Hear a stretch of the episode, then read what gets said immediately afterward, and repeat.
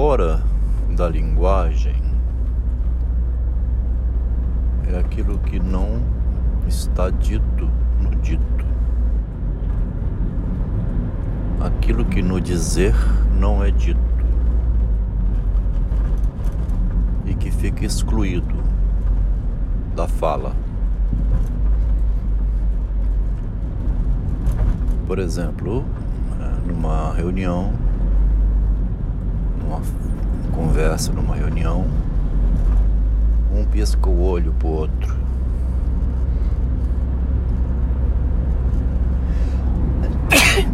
E depois ainda diz.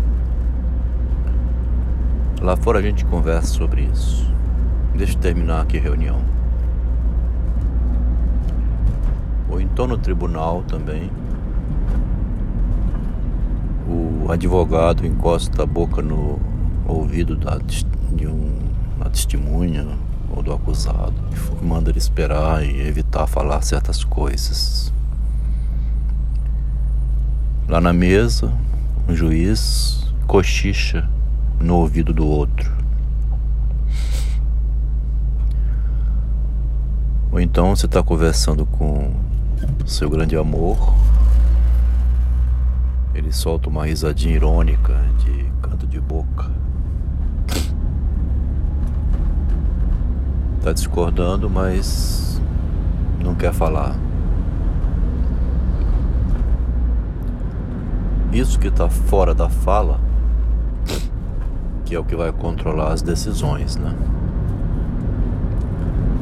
O que está declarado está convertido em palavra pública. É, algumas pessoas gravam né, as conversas para depois ter um testemunho fora daquele ambiente do que foi dito naquele ambiente que outros que não estavam não escutaram, não estavam ali.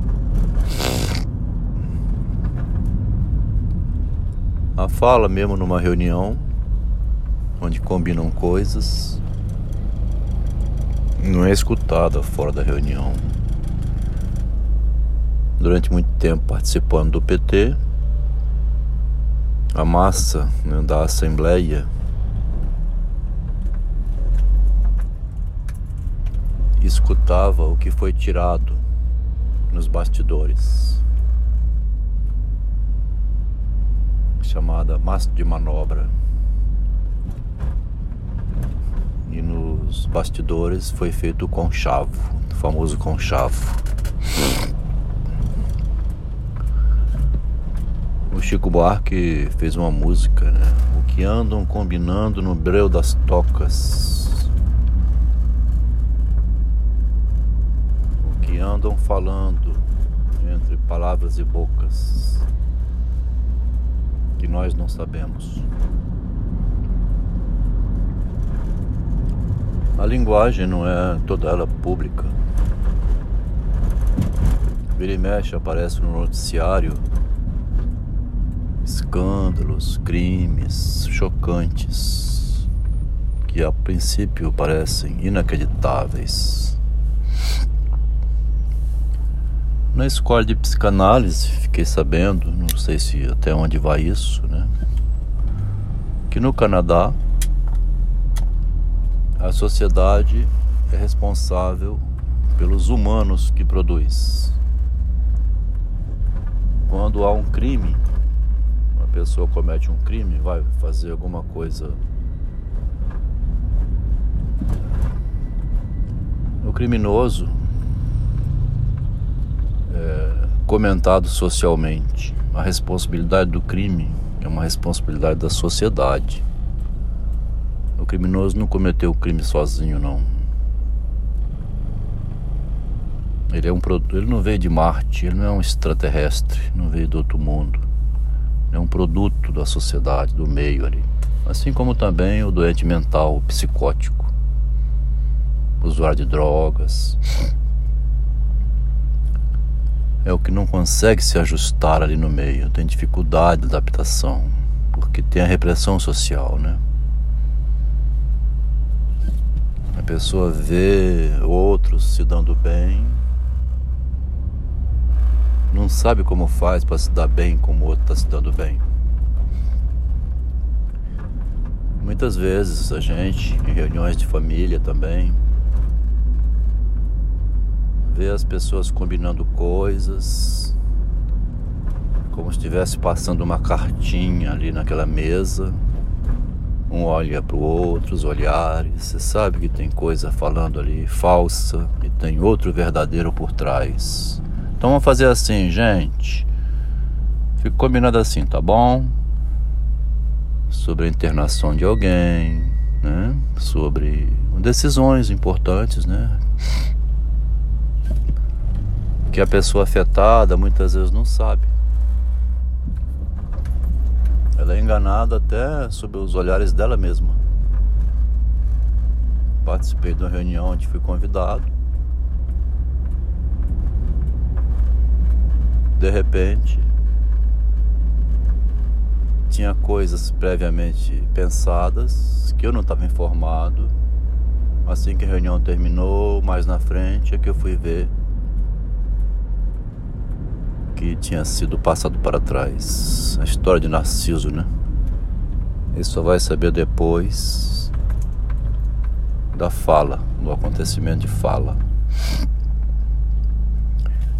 A fala nunca é processada durante a fala, não. O efeito da fala, o sentido, você só vai pegar um pouquinho depois. O total do sentido daquela reunião, daquelas conversas. Então você concordou, né? Você está de acordo com isso, né? Está entendendo o que está se passando. Quer dizer, a pessoa está assinando um compromisso mas não está de fato entendendo o que está se passando, não. Pode ser mais claro? Espere um pouco, vou voltar atrás. Deixa eu ver hein, o que está sendo combinado aqui. Suspende essa reunião.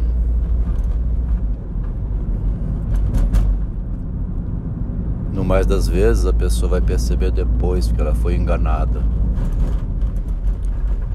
A Catherine Mansfield tem uma passagem belíssima que ela diz: num instante, tem no momento anterior o momento seguinte, em que você deu um rabisco, marcou um X na folha, uma rúbrica.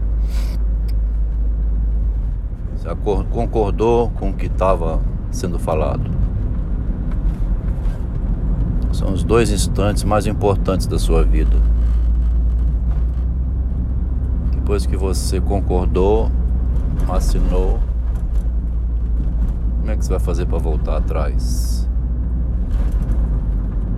Para terminar aqui esse áudio, é impossível a pessoa retornar para o momento anterior do dito. Se você xinga alguém, se fala alguma coisa que ofende, chamam de falta de respeito moral, assédio moral, descontrole emocional, é um descontrolado. Aí a pessoa foi induzida, né, provocada a dizer uma coisa que depois que disse, ela não vai desdizer o dito. Desler o lido, né, como escreveu num texto. Se eu pudesse, eu desleria isso que eu li. Eu desfaria a leitura que eu fiz, porque a leitura que eu fiz no fim dela me deixou decepcionado com o que eu li, ou aborrecido, ou modificado.